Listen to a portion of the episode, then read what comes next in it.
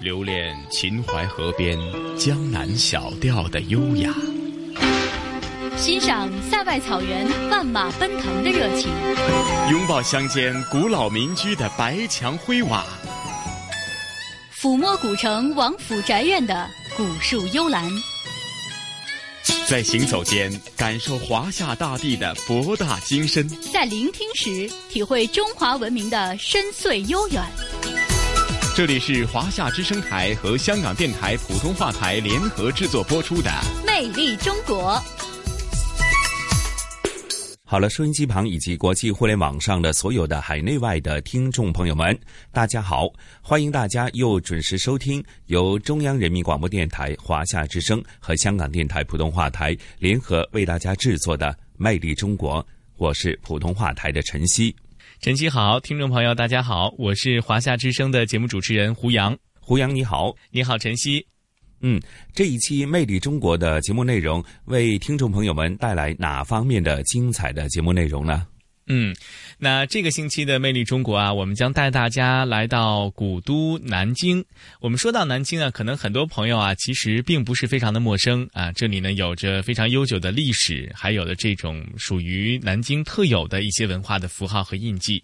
那今天呢，我们在节目当中将带大家去到的是南京的六朝古都博物馆。那在这里呢，我们能够感受到不同朝代在南京的这种文化积淀。那说到这个博物馆。呢它其实是坐落在南京非常有意思的一个地方，叫做汉府街。那这里呢是我国展示六朝文物最为全面的一个博物馆了，当然也是反映六朝文化最为系统的一个专题博物馆。那在这个博物馆当中有非常多的展品，种类呢也是非常的多。你像呃青瓷器呀，包括陶俑啊、木质啊、建筑构件呐、石刻啊、书画等等等等。那除了这些。呃，具象的文物之外，在这座博物馆当中，还有两个大家一定要去看一看的地方，就是一个是六朝建康城的这个城墙，还有呢，就是当时这个城下面大型的排水设施的遗迹。也就是说，它的这个博物馆的建造，其实有一部分的选址就是选在了当年的这个古迹的这个基础之上，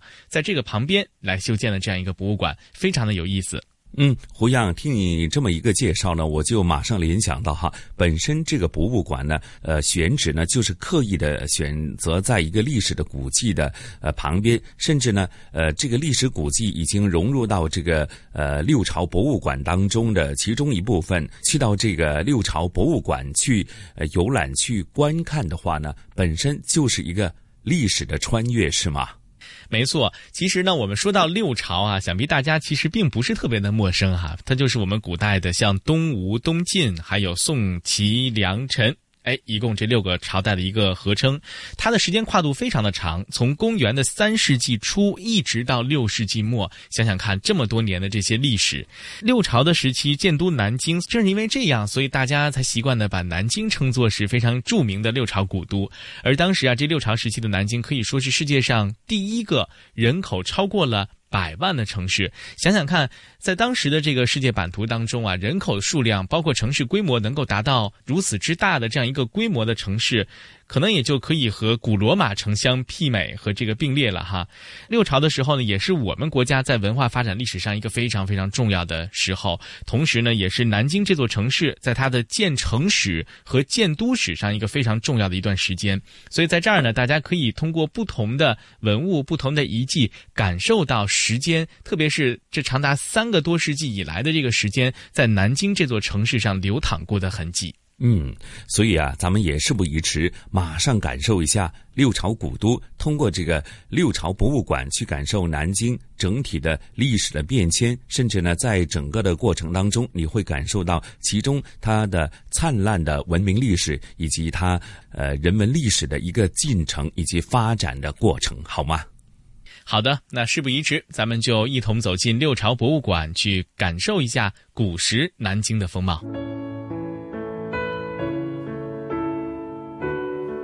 在南京市玄武区的汉府街东建道以东、长江路以北，坐落着一座六朝博物馆。这里是我国展示六朝文物最为全面的遗址博物馆，也是反映六朝文化最系统的专题博物馆。这个展馆展出青铜器、陶俑、木质、建筑构件、石刻、书画等大量珍贵的文物，以及六朝建康城的城墙和大型的排水设施遗迹，并且介绍六朝的名人故事。六朝文化是南京最具国际影响力的文化元素和城市名片，有着非常丰富的文化遗存。六朝博物馆的建设和设立，既填补了南京六朝历史文化陈列展示的空白，也弥补了健康城遗址保护和展示的缺憾。大家都知道六朝是哪六朝吧？啊，对，知道。东晋、宋晋、梁陈。嗯嗯，我们看这一幅，都是从东汉。到隋朝中间一个时期，也就是整个六朝从公元三世纪到公元六世纪中间发展的一个阶段。嗯，其中比较重要的一个节点就是，第一个孙权袭至秣陵，也就是今天的南京，改秣陵为建次年，改秣陵为建业。嗯嗯。然后到了这边，呃，太康三年是西晋时期，因为西晋时期对南方的一些。就是在北方建都，对南方的一些就是不能够称建业为建业，因为建业为都了，所以他就把建业加了一个耳朵旁，就当做当当地是一个城郭，而不是作为一个都城。从公元三世纪初到六世纪末，东吴、东晋、宋、齐、梁、陈六个朝代合称六朝。六朝时期建都南京。南京也因此被称作是六朝古都，而当时六朝时期的南京城也是世界上第一个人口超过百万的城市，和古罗马城并称作是世界古典文明的两大中心。六朝时期是中国文化发展史上极其重要的时刻，同时也是南京建城史、建都史上的重要篇章。璀璨的六朝文化在南京留下了众多的人文典故。和历史遗迹，大家都知道有一个衣冠南渡吧？嗯，就是西晋因为少数民族的入侵，很多的士族纷纷的举家南下。嗯，这都是说的是这个六朝建都史上的在南京发生的一些事件，其中比较重要的事件就是改建业为建业，还有后面就是改建业为建康。到了隋末年，隋朝灭陈，就是呃南朝的最后一个朝。最后一个皇帝。陈后，对，隋文帝下诏摧毁健康，等于说他当时摧毁健康采用了平荡根垦的一个一个措施，就是所有的六朝的功臣遗址几乎被毁毁灭毁灭于一旦之间，然后就是在上面耕植农田啊之类的，所有所以当时的一些宫墙城墙就已经不复存在了，但是我们仍然是可以从一些嗯。遗遗存下来、考古挖掘出来的文物，可以考证我们当时这一块地区就是当时的宫墙。哦。呃，您看这边发掘的一个木简，它上面有说“建”，有模糊的可以看见炭笔写的“建业”，然后下面写了“城砖”二字。据考证，这是一个宫墙的城砖。在博物馆的负一层，有一段长二十五米、宽十米的六朝夯土墙遗址。这是整个博物馆的根。二零零八年，考古工作者对博物馆所在的地块进行发掘的时候，在地下两米的深处发现了这处夯土墙。经考证，是一千七百多年前六朝建康工程的建筑遗址。也正是因为这处千年遗址的出土，才有了今天的六朝博物馆。宫墙的遗址是我们六朝遗址博物馆依此而建的最重要的一个部分。这段呃，这段城墙它厚二十五二十五米，这上面展示呢是城墙的一个考古探方，中间呢你看到这一块，它是一个横坡面，它这个这个一块儿，呃，隔开的就是叫考古的那个隔梁，中间的这一块就叫考古的探方，考古的工作就在这中间进行。对，这个这个这是考古上的一个称谓，其实这这本来就是一块完整的，但是因为考古它必须要保护文物现场，还有一些考古。科学的需要，所以就把这个变成一个隔梁分开的探方。然后本来这个城墙是全长二十五米，但是呢，我们这边展示的是不到二十五米。然后它这个城墙有个特点，我们看这边，它是一个单面包砖墙，它这一面是呃包着砖，然后中间那边是夯土。这个当时已经算是非常先进的一个城墙建造的技术。我们来看这一块儿，就是一个考古的地层。我们我挖到了明代的地层，再往下挖宋代地层，再往下挖唐到五代的地层，再往下我们终于挖到了这个六朝的这块地层。嗯，其实当时这个，呃，包砖墙的以内算城内，包砖墙以外它算城外。呃，这是一个城壕，也就是当时的一个护城河的概念。当然了，我们在考古上面还发现了灰坑，灰坑就是当当当时的人就是可能是饮食的遗迹啊，就是遗留的一些东西啊，或者说瓷器啊，或者说动物的骨头啊之类的，就人类活动的一些。当时考证是六朝时期的，呃，这个遗迹所在的地方就叫灰坑，也是一个考古的概念。当时发掘的时候还有一个小故事，就是我们看到隔壁是一个那个。是盛和酒店，嗯嗯嗯，他当时就是为了营造，呃，为了造这个商业商业体，嗯，然后一直在挖这个地基，然后挖出来的，但是但是挖出来之后，这是属于古代遗迹啊，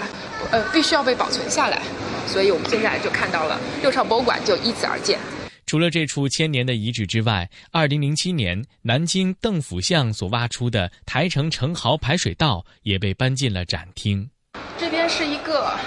六朝时期的下水道系统，我们猜测，考古猜测，呃，它水应该是从这边往这边流过来，然后这上面遗留的木桩子，还有前面的这个木板，都有着过滤和缓冲的作用。因为当时水下来它是泥沙俱下的，就是莫格梁它可能上面还有其他装置，但是现在已经遗失了。然后这个呃三就是几阶这个木板的这个能起到一个缓冲，然后过滤泥沙的作用。然后你看两边，它已经就是受到地质影响，还有其他外力影响，已经变得很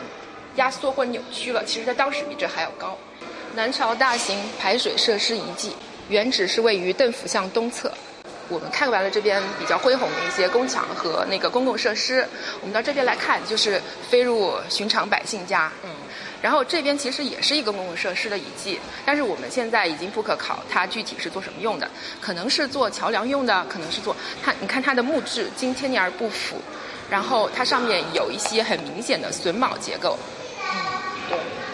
它这个刚出土的遗迹是位于我们那个六朝博物馆斜对面的六朝图书馆的新馆。呃，南京图书馆的新馆工地那块儿，就是在不远处发掘出来的，推测就为桥梁的桩柱或者用以加固和承重的基桩。城市篇主要展现的是六朝建康城的建筑规模、宫殿、城市道路以及排水系统等等；生活篇则是使用了大量的文物，还原六朝时期人们的衣食住行。这批生活类的文物有当时流行的复古拖鞋、六朝木屐，有居家使用的席镇以及陶榻，还有环保交通工具陶牛车。此外呢，还有史料文献当中所记载的六朝食谱。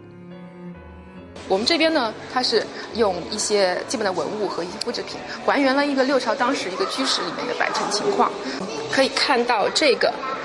叫做莲花纹帷帐铜构件，就像就像我们现在看到的这个仿制的这个铜构件一样。当时它就是这样就覆盖在上面，然后边上有其他的构成部分，有可能是木头的，有可能是铜管的，这样子就形成了一个帷幕的一个基本架构。然后可能六朝人在上面披一些帛啊，或者披一些丝的，就是起到了一个帷帐的作用，就是符合很符合当时就是氏族社会生活的那种追求那种飘逸的美感。然后这个据查是呃那个后面的是青青瓷的一个拓屏，这个上面呃一个很很有趣的，有点像那个。呃，马鞍啊，或者说呃一一部分的构造的一个东西，您猜是做什么用的？它就是叫做一个叫平脊的东西。神奇的是，它不仅可以用在我们六朝人的居室里边，它可以还可以用在牛羊的呃用在牛车或者马车上面，然后随身携带。嗯，它还有一个神奇的地方，但是现在没有。呃，还有一个部件它没有展示出来，一个叫引囊的东西。就就有点像我们现在人在沙发上用的靠垫，哦，它也是可以随身携带的，是居家 出行的必备良品，必备神器。对，这边除了拓平，呃，除了这个我们的平脊，还有一个重要的文物就是这个，呃，就是一个席镇，因为我们当时六朝人他都爱用那个席。呃，有没有听过那个管宁割席？嗯，就是我从此不跟你做朋友了，我要割席。它就是用来压压住那个席四角的一个席阵。六朝时的审美都是比较嗯古朴清雅的，所以你看上面的造型也是非常的简洁明了。这个就更有讲究了，这个叫做飞鸟钮桃香薰，叫飞鸟钮是因为它上面呈现了一副飞鸟振翅欲飞的形状。它的作用呢？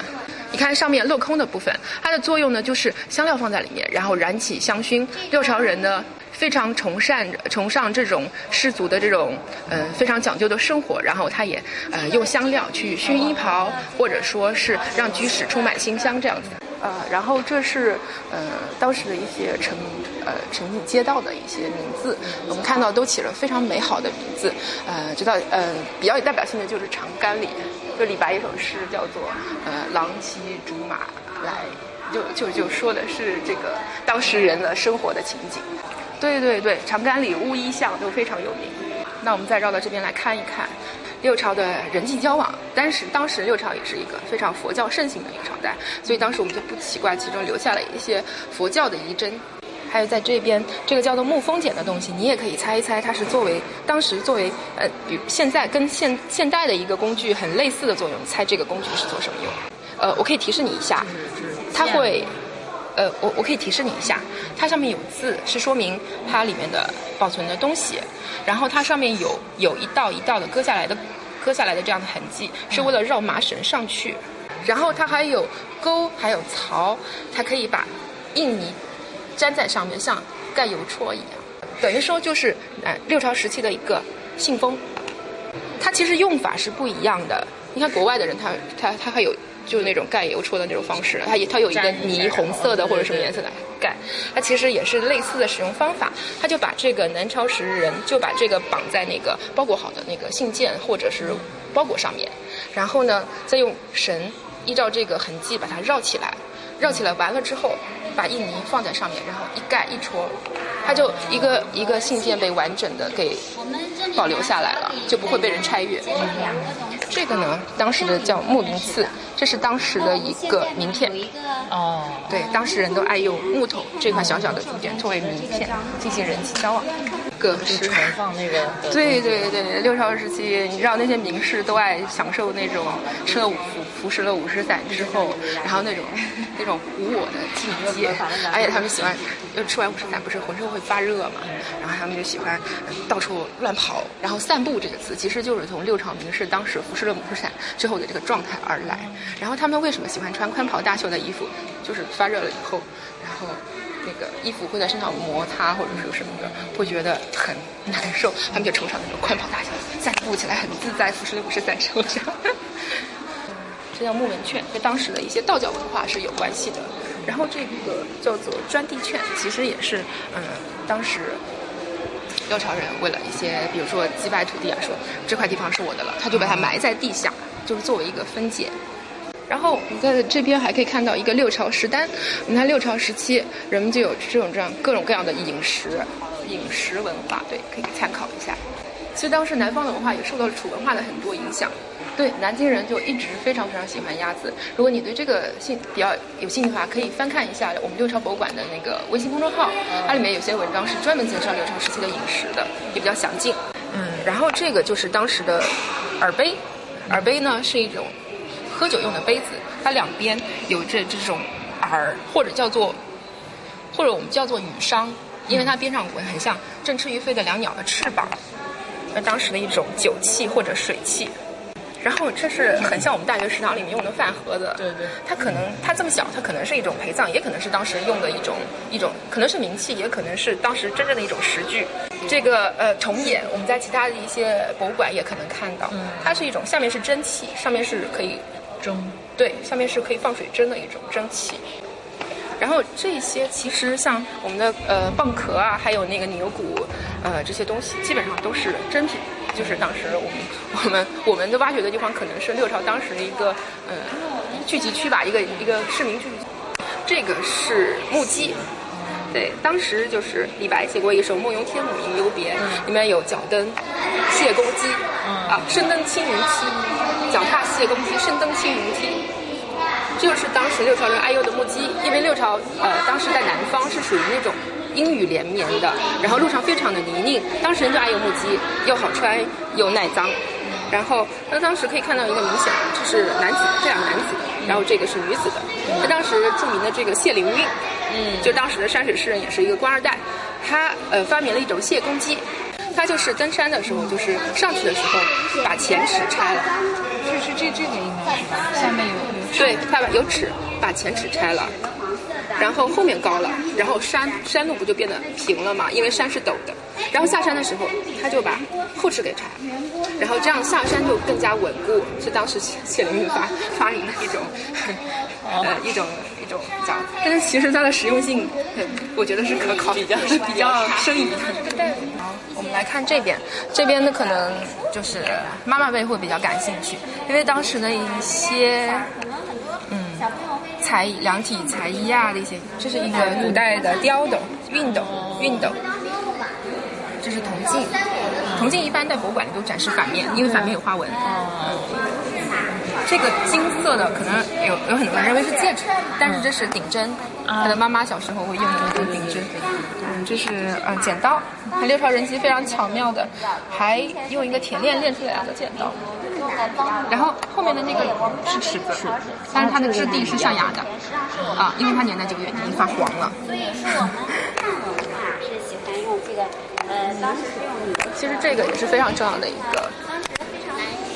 一个文物。刚才我跟你说的那个瓶脊，你看它就立在这儿，对，嗯，这是一件非常重要的文物。是一般出行的时候的一个人和配置，就得有这么几个。呃，对，但是一般出土的时候，这种这种器物一般都是冥器，就是呃古代人死后他也想享受生前一样的待遇，然后他就用这种什么质质地？陶陶的嗯陶的。然后我可以跟你讲一讲当事人为什么爱用牛车。嗯，因为呃连年的战乱，呃然后。当时的马匹在南方是非常非常的稀少的，然后六朝人呢，他也爱上了这种牛车，然后骑在山林之间，它晃悠晃荡，然后慢慢悠悠的感觉，然后当时人就民事出行的时候都爱用牛车，而不用马车，因为没有那个条件。然后，嗯，大家有的有的时候会会会问为什么有人是跪着的，但是当时，嗯，有人说这是因为这是一个半成品。是混到这里面来的，所以呃当时，就是为了充数啊，或者说哎呀没地方摆了就摆在这儿吧，也有可能的，这是考古上的一个呃可以可以可以去猜想的一个东西，你也可以有自己的猜想。你有没有看着瓦当有一种熟悉的感觉？因为我们六朝的管徽就是一个瓦当，而且它是一个人面纹瓦当。我们在可以看到，在六朝展示的瓦当，它有四种，一个是云气纹，一个是人面纹，一个是兽面纹，还有莲花纹。我们看最上面一层是兽面纹，再下来是莲花纹，再又是三层的兽面纹，然后又是三层的莲花纹，最后一层是珍贵的人面纹。我们可以仔细的看每个人的面貌啊，呃，精神气度、喜怒哀乐，皆可以在瓦当上可以看到。然后我们仔细的看莲花纹，其实它也是各个都不一样的，所以当时的工匠已经已经有了非常非常高的一个审美的意趣。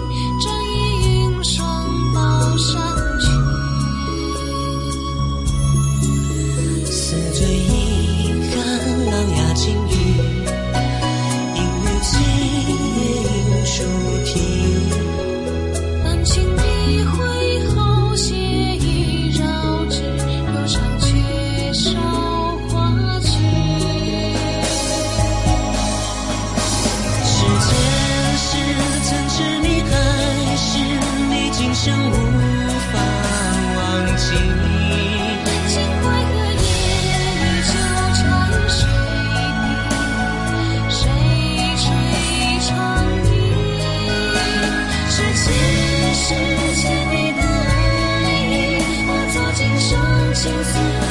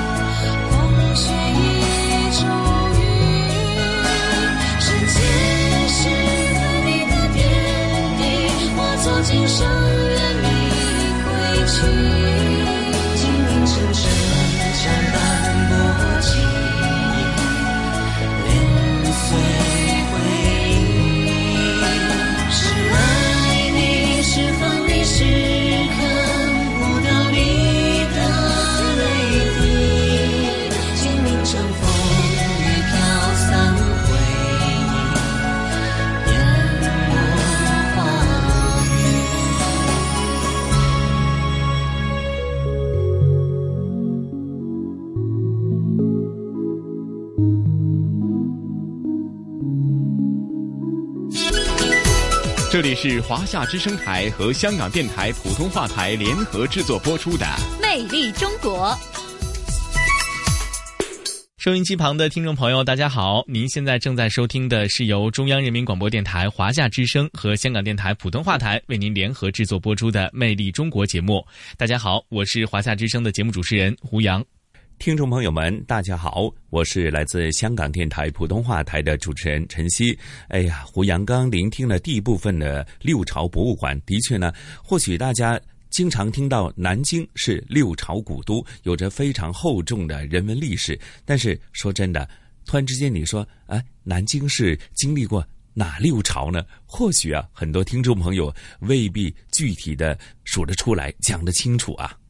的确哈，大家都知道这个六朝古都是什么，但是哪六个朝代好像不是能够完全或者是准确的说清。其实就是我们经常所说到的吴啊、东晋，还有就是宋、齐、梁、陈，这一共六个朝代嘛。呃，当然这个也没说不清楚，也没有关系哈。为什么？足见这座城市在历史发展的这个过程当中，分合合分这样一个文化之间的交融和碰撞。那么正是这样，在历史上面给他们这种特别多的这种机会的碰撞和融合，才使得今天天我们走进六朝博物馆的时候，能够被它这种浓浓的这种文化的底蕴和不同的风土民情的这种这种杂糅啊，这种融合所深深的感动。是啊，我们都说呢，呃，这个六朝古都南京呢，有着厚重的人文历史啊。其实它本身就是一个有故事的城市哈。那接着下来这一部分的魅力中国呢，那胡杨啊，那集中的焦点又在哪方面呢？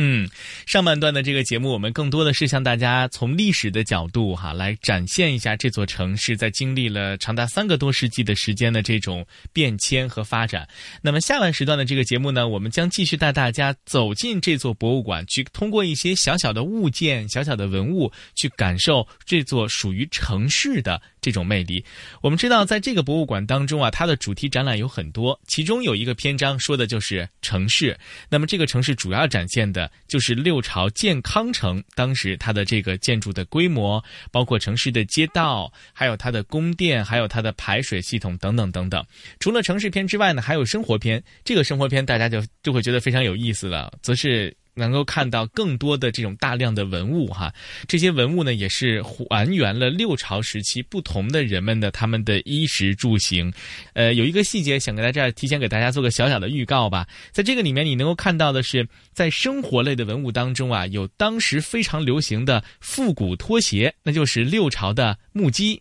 还有这种居家使用的，包括这个陶榻呀，呃，还有这个被称作是环保交通工具的陶牛车呀，还有更有意思的就是。是史料记载当中的六朝食谱，到时候咱们可以去看一看，当时的人们都是吃了些什么东西呢？嗯，又或者呢，在他们的生活细节当中，你会感受到当时的这个社会的文化，或者整体的这个经济的、人文的，甚至它的历史呢，都在这些生活的细节当中逐渐的渗透出来。因为我们都说呢，无论是历史还是文化，都是来源自朴实的、真真切切的。日常的社会生活当中嘛，没错，那其实除了这些衣食住行的文物值得我们慢慢的去品味和把玩之外，哈，还有一个非常有意思的现象，就是我们通过一些相对传统的文物，也能够感受到当时的这种社会社会的文化的这种简单的这种气氛。呃，在这个博物馆当中有一个展厅，名字呢叫做六朝风采。那么在这个展厅当中啊，着重展示的就是包括六朝时期的，呃，陶俑啊、木质啊。瓦当啊、石刻啊等等这些大批的珍贵的文物，当然，我们也可以从美学的视角来解读这些文物背后的这些故事。那这个负责人其实向我们的记者也介绍说，其实。在搭这个展的时候，这一次在多媒体的运用上面有很大的创新和突破。呃，通过这种全新的现代的这种手段去还原一个古代的故事，对于我们去参观的人来说，可能是一种特别大的方便和享受了。呃，他举了一个例子，他说，呃，根据这个六朝陶俑的这个形象啊，这个博物馆还制作了这个呃微电影哈，动画微电影，让三国时期的这个男的陶俑和东晋时期的女陶俑可以在影片当中来一段穿越时空的爱恋，当然这是一种非常有意思的表现手法了。但是我们可以通过这样的这种技术去感知当时的这种文化氛围和生活节奏。嗯，哎，咱们也事不宜迟，马上聆听第二部分的呃这一期《魅力中国》的主题内容——六朝博物馆。位于博物馆二层的六朝风采的展厅当中，展出的是六朝时期的陶俑、青瓷、木质、瓦当以及石刻等大批珍贵的文物。他们从美学视角为观众解读了六朝的艺术珍品。工作人员告诉我们，这一次策展在多媒体上的运用有很大的创新和突破。比如，根据六朝陶俑的形象创作了动作微电影，让三国时期的男陶俑和东晋时期的女陶俑在影片当中上演了一段穿越时空的爱恋，赋予了静态的文物以全新的生命力。这是六朝风采，其实这个帘子它也是有讲究的，它是呃根据六朝时期人们爱用的一个帘子，它改改造而来，造成这种这种呃我们可以隐隐约约的，它有竖梁，它造了整个结构，它的横横的帘子，它营造了一种意蕴，后面观观看什么都是朦朦胧胧的。然后我们那个整个场馆比比较绕，但是它这个绕是有章法的绕，因为它是按照呃古代六朝人化妆时用的脸盒来设计的。在六朝时期呢，是等于说是一个文化非常非常发达的时期，也是说最富有艺术的一个时期。就当时书法、绘画什么的，真正的成为艺术，在中国的这个历史上，这样子发展下来。嗯，我们可以看到六朝时期，呃，最著名、最流行，当时最流行的一个瓷器就叫青瓷。那因为青瓷的这个釉里面的这个呃原料的不同，含的氧化铁的不同，还有那个窑温它的不一样，青瓷呈现出了不同的青色。我们有春夏秋冬，春天比如说青中泛嗯青中泛绿，夏天呢就更加浓郁一些，秋天泛黄，冬天发白。这是这不是一种六朝时期那个当时的精工，而是我们的艺术加工。嗯。但这当时也很用心，因为地上用的是当时的就是仿造的那种席子的那种，然后就是当时用的一些呃发掘出来的水器，对盛水或者盛酒都有可能，然后这边还有香薰什么的，然后大家就按照这个瓷器大致归了个类，就像我刚才所说的春夏秋冬，按照它们的不同成色，大概的摆置了一下，按照它们的功能，对，可以绕场一圈，是每个都有不同的功能。啊，我们现在看展陈的也是一些青瓷，它的颜色的变换真的非常的漂亮。这是一个，你看，青瓷，呃，就当时有一首诗叫，呃，唐代的时候有一首诗叫“九秋风露月遥开，夺得千峰翠色来”，就形容青瓷的颜色，它是非常非常的清脆，非常非常的自然。我们可以简单的看一下这边的形制，这边有鸡首壶，这边有盘口壶，这边有香薰，然后我们渐渐往前走，啊，这边还有一个。有点像东汉时期那个博山龙形状的一个香薰，然后这个有点像我们现在的泡菜坛子，对不对？它有外沿有内沿。为考证究竟是做什么用的，是做逆气用就就是小用用的东西呢？它还是一种水器，我们现在还不可考，就没有一个确切的。像这个就很很可爱，很像一个那个国国外风格的啊，很像什么巴洛克或者是什么洛可可风格的东西。我们再往前走。我们刚才看的是青瓷的颜色，那我们现在再来观察一下青瓷上的点彩工艺。它可能是当时一个工匠，他可能呃随手一点，他就觉得哎呀，我们老烧青瓷，浅浅深深的绿色也没有青色也没有什么意思，我给它加点颜色吧。然后不经意之间，这个点彩就在工匠之中风靡风靡出来了。我们现在如果是如果是我们仔细观察了一下，每个点彩都不一样，它有点像现代衣服里的呃之前前几年女士爱穿那种豹纹。然后，嗯，其实，在点彩里面呢，除了我我还是比较喜欢这种，呃，雅致的，就是在口上一点一点点的，像那种豹纹类的，我还不能欣赏，因为个人有个人的喜欢的方式。然后这两个，一般其他志愿者他讲的时候，呃，他也会讲的很有趣。呃，这个香薰和这个香薰，呃，大家可以看见，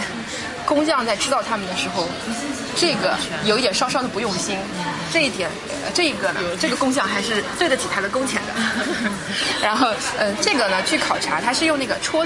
会让它戳戳戳戳动，而这个呢，则是经过略微比较认真的一个刻刻出来的。嗯，所以这个就对得起他的工钱，而这个，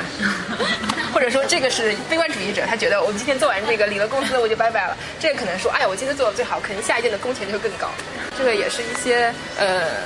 当时非常非常常见的呃青瓷的形式，因为当时经过隋炀帝的平荡跟垦，有一些珍贵的文物可能是被毁坏了，可能是遗失了，就这样子。所以我们现在看到的基本上都是一些寻常百姓家用到的一些青瓷。这个是专门的一个展陈的柜台，叫鸡首壶的一个展陈柜台。各种嗯，其实非常非常有趣的是，就是，呃，一开始的时候，我们可以可以可以顺着这个展柜往前看。一开始的时候，这个鸡它是闭口的，嗯，它的这个手它没有任何的用途，它可能呃倒水或者倒茶或倒酒的时候就是这样直接倒过来。但是渐渐的，你看我们这些黑釉的鸡首壶，它就出现了。细细的口，它开了一个鸡手，而且出现了直。现在我们倒水的时候就不必倾斜的那么高，把这个水从里面倒出来，而是略略的一倾斜，它就很容易的倒出来了，而且不会到处洒溢。那基本上都是从这边到中，呃，这边它的形制略微变化，显示了它一个朝代的更替。它对啊，这个对渐渐的过来，然后这边又出现了一个双头，嗯，然后它的直也是双龙，嗯，双龙的一个直。所以当时人用这些器具的时候，非常的非常的巧妙。它边上有直，它两边有环，它可以用线穿起来、吊起来用，也可以放在这放在地上这样用。这是最大的一件形式，你可以看到它有它有两个两个两个环，这样就能够比较好的保持一个平衡。对，这是最大最精美的一件鸡首壶了，我们先藏在一起。然后这是一些残布。嗯，残布呢，我们就可以就着这个说一说，为什么当时用鸡还得用在这个壶器上？因为鸡吉祥、吉利，它有这个谐音。当时人为了追求这种嗯吉祥的说法，呃，除了鸡呢，六朝人还在一些青瓷器具上动了心思。呃，这边就是一个麒麟。青狮青狮形状形状的一个那个注水插器还是注水器，这都是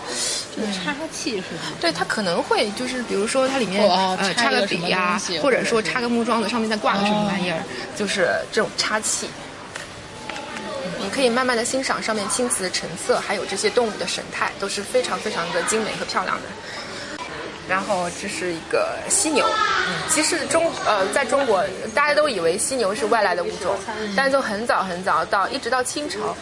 呃，我们在中国境内都是有犀牛的。嗯，像湖北的云梦大泽啊之类的，都是犀牛的住所呃栖居地。这也是一样的，是一个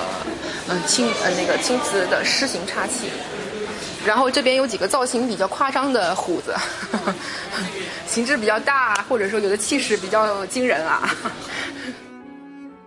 釉下彩羽人文盘口壶和青瓷莲花尊是六朝博物馆的镇馆之宝。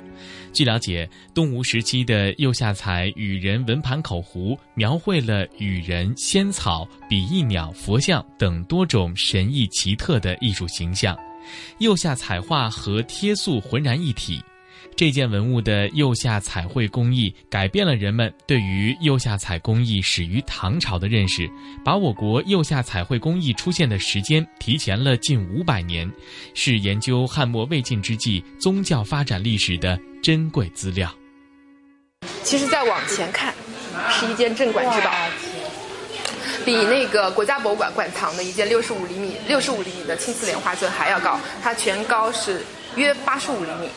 是最大的一件器瓷器具。我们现在嗯可以仔细的观察这件器具，嗯，上面它是有莲花，有莲花蕊。然后到了第二层，它是一个飞天的形状，你能看到有带呃翅膀，然后下面是立式，因为在中国神话中有一种手手托苍天，就是那种分开混沌的那种立式，然后下面是下面应该叫是呃忍冬纹还是，我也不是记得特别清楚了，总之是当时的一种花式，然后下面又是两又是连续的三层 phủ 帘，嗯，就是浮下来，就是盖下来的莲花，然后这个应该就是这个应该是哦菩提叶，上面是忍冬花，下面是菩提叶，然后我们再往下看又是仰莲，这叫 phủ 帘，这叫仰莲，一共很多层的莲花，是上面也是一个开的。对对对，最大最完整的一件。这一件呢，其实我们摆成的时候还有一个讲究，其实在这个角度可以拍到一个，嗯，就是把上面的这个景给拍下来，然后后面有一个远山黛色，对然后这边是一个，嗯，对，可以拍一个非常美的照片，但现在人太多了，可以等会儿绕过来，你记得的话。然后很多花里面还有莲子的一些形状，然后对吧？对，然后很多很漂亮，你看这些右下的这些，嗯，结晶，它呈现了非常非常非常晶莹剔透的一个感觉，每个都有不同的成色。然后这个也是非常，呃，六朝时期，其实在东汉时期就已经非常流行的一种魂瓶，因为当时人讲究是视死如视生，然后人。呃，就是一些高官士族在死后也要享受跟生前一样的待遇，家禽六畜啊，仆人婢女，呃，必不可少。然后这个魂瓶上就展示了他们当时的一种希望人在死后也能享受跟生前一样待遇的一种情景。这个也是名器。对，其实，在当时就是从汉东汉时期的名器五连冠发展而来，就比五连冠它形式上更为丰富和自由。上面是屋子，对，上面是屋子，女人比如说 分不出男女，家禽家畜啊，嗯然后下面还有鼓乐队，然后在下面它可能有的形式它它下面代表黄泉。有一些湖水生的那个动物，它这边没有表现出来，它可能是有一些铺手，铺手也是佛教上的一个东西，就是兽首衔环，还有当时的一种浮雕的装饰放在了上面。我们可以细细的观察一下，这上面就是，其实我们展示了四个魂瓶，对，上面都有不同不同的形状，很可爱，有的造型非常非常可爱。当时觉得就是上溯，就是从黄泉上溯，然后就能能进入极乐的天堂，大概是这样一个。这个花纹就跟那个不太一样。对对对，这个就带了有一些当时一些神兽了在下面的上面。而这件不不仅有一些水生的动物，还有佛像，还有铺首。这件是呃内外层的，它镂空的非常非常的精致。这里面是，哦，孔，这是孔是吗？就是那个底下。啊，它它都会留空，是就是它得有，就是说着黄泉进入一个嗯比较极乐的世界，它必须要留空。当时那个五连冠啊、盘子什么的，它也是有空间的，有空隙的。嗯。然后这是我最喜欢的一个，因为上面它就是比那几件都显示的比较自由、比较可爱。因为它下面你看它代表的黄泉，的那个大。对，你看还有很多很可爱的水生，你可以看它是泥鳅啊，或者看它是蛇啊，都有可能，可以无尽的想象。然后这上面有一些猪啊，还有那个弄不清到底是什么东西的。我南大的那个考古学生也不知道这是什么东西的一个东西，就这个。嗯，趴在那个。对对对对对，有点像老鼠，又有点像什么，反正搞不清是什么。上面还有层层叠叠的人，而且这个感觉层叠感是有错落的那种，不是那种平的，，它也不是那个都是一圈。对，它也不是那么的完整。你看上面很多的呃头啊，是屋檐啊，都散失了。嗯，反而显示出一种很残缺、很可爱的美。还这里还有一个乌龟，超可爱的这些。大家知不知道六朝时期其实有个习俗，到上巳节，上巳节大家都喜欢成群结队的出去采青，然后席地而坐，我们去有些文人雅士还进行一些曲水流觞的活动，就比如说在一个溪流呃沿途这样这样坐下来，然后我们用雨杯盛着酒，从那个溪流的上上游这样子，呃让那个雨杯沿着溪水缓缓而下，流到谁的面前，谁就要喝杯酒，然后再做一首诗。如果诗做不出来，那估计又得喝酒，这叫曲水流觞。嗯，他是当时的一一个，就是六朝很多散失在外的文物，基本上都遍布于南京的各地。嗯，这是嗯，这是移移植到这个刘朝博物馆内部的一件。嗯，当时人叫这种神兽叫辟邪。哦，对，呃呃，其实有种说法叫天禄、辟邪、麒麟，还有各各有各的分别，但是等于说考古上各有各的讲法，我们都统一的。对它，因为它散失的太严重，嗯一般只是麒麟是辟邪是吐舌头吐的很。哦然后麒麟它是下巴有胡须垂在胸前，但是这个我们看不出来。但是这个神兽我们都统一的把它叫做辟邪，因为它在这个墓道上的作用，它就起到了一个辟邪啊，然后就是这种作用。陶俑是六朝墓葬当中常见的随葬品，但是六朝博物馆展出的陶俑不再拘泥于人物的衣着服饰，而是从雕塑艺术的角度发现服饰之美、面容之美、冠发之美。六朝以前，草书已经普遍流行，而历代兵火、汉记草书名记积成绝响，而留存至今的六朝篆刻草书铭文就显得弥足珍贵了。此外，中国的山水画发端于魏晋南北朝时期，人们寄情于山水，用笔墨发现山水之美，这是历史的飞跃，更是美的觉醒。六朝人呢，他其实是第一熟练的使用假发，可以，你看他他一些东西，它里面可能是藏着那个木头，嗯嗯然后把那个他的真头发盘在上面，形成各种各样的那个。嗯，当时有一些形式就是嗯比较扁平的蒙古利亚人的风格，但是有一些就就是高鼻深目，嗯有点像国外人了，甚至有点像三星堆的那个铜像那个形状。对对对，嗯，所以当时应该也是一个多民族融合的一个时代。我们前面有一个不是非常在文物价值上不是非常高，但是在网络价值上很高的一个东西，这个就是有名的六朝双十一剁手俑。你看两个手，两个手部已经散失了，所以它被叫做剁手俑。当时人的精神生活啊、面貌啊，都感觉挺富足、挺安宁美好的啊。嗯，就面带微笑。这有当时就是六朝呃男俑女俑谈起了恋爱的一个小短片，嗯、它是应该是铜的质地吧。我们看完了这个线条的艺术，我们现在来看书法。我们刚刚看了是雕塑，现在来看书法。六朝时期是中国呃书法历史上一个字体流变的一个时期，因为当时刚刚出现了这个行书，然后草书甚至也初露端倪。因为草书当时就是还没有成为书法艺术之前，它是作为一种快速速速的那种方式，后来才有人说啊、草书我也可以追求一种笔法，这叫延龄或者叫延称，那个字可以念灵，也可以念称，前鼻音，呃，六面印。为什么这个印有六面？因为当时每个印它上面都有不同的，比如说对上是对上是陈陈琛或者是陈灵，最下面可能就是说言灵，我我我我我自己或者我平辈人之间就用言灵。哦然后有什么事情啊，或者说专用的印，我我可能是用其他的言灵什么白什么，或者言灵什么事什么事。嗯那在对下面可能又有一个印。嗯然后文物在外展。呃，当时呃一些官吏啊，他就在这个嗯、他可能记录的是一些呃人口的情况啊，或者说记录的一些当时的那个赋税情况，他都有可能写在竹简或者木简上面，这些都是一些复刻品，而不是复刻品了，它是一个拍照片了。这个是很特别的六朝的砖石上的绘画。因为六朝时期嘛，一些绢本的绘画，一些那个纸本的绘画都很难留存下来，所以我们现在可以欣赏到的是一些砖石上的线条，虎啸山林。其实这个很特别的，因为像这个像那样的横过来的，它都是一幅完整的画，这个也是有完整的人物，各自独立的人物。但在这边我们出现了一个拼镶画像砖，对，它是拼镶而成的，就是几个才能拼成一个完整的图案。这个砖是出现在哪里呢？就这是砖，它就是在我们南京出土的，嗯，就是它它有可能是啊它有可能是出现在那个墓里。它当时它有这种按按压的形成的花纹，它有浮雕做成的，还有刻的，它各种各样的手法表现。那六朝的画像砖在中国的这考古上都算一个说得上名堂的一个东西。这边是很特别的一件镇馆之宝。为什么说特别呢？它是错版竹林七贤拼镶砖画。为什么说错版？原图是这样的，我们在南京博物院可以看到一个完整的原图，是正儿八经的。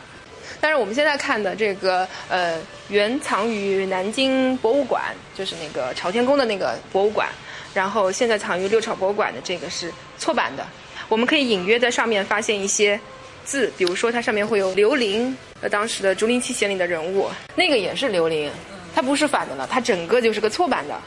但是它的主要的主题，它能看出来是这个竹林七贤。其实竹林七贤它只有有一些人物的形状吧，还有一些树树的那个形状，但是像这些。就是不是什么那个圆形的那装饰，还有龙鳞的这装饰，它就根本原来是不属于这个上面的。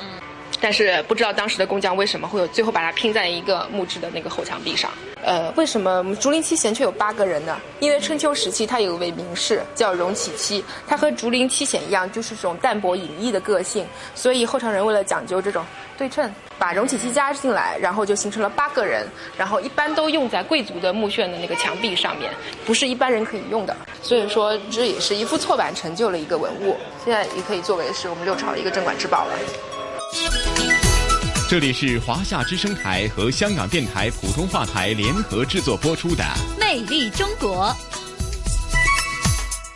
哎呀，胡杨啊，节目时间过得真快啊！在不知不觉当中，当我们聆听了第二部分的这一期《魅力中国》的主题内容——六朝博物馆之后呢，呃，咱们今天的节目时间很快又得告一个段落了。呃，六朝博物馆的确有很多非常有意思、值得我们去观赏、去理解、去把玩的这个地方。那么，收音机旁的听众朋友，如果您有时间的话，呃，胡杨在这儿一定推荐您啊，有机会咱们就来六朝博物馆去看一看，感受一下古时的南京，然后呢，再去转一转现在南京的这种城市的变化。嗯，好，那胡杨和晨曦约定大家下星期同样的《魅力中国》的节目时间，咱们再会。好的，下周同一时间咱们再会了。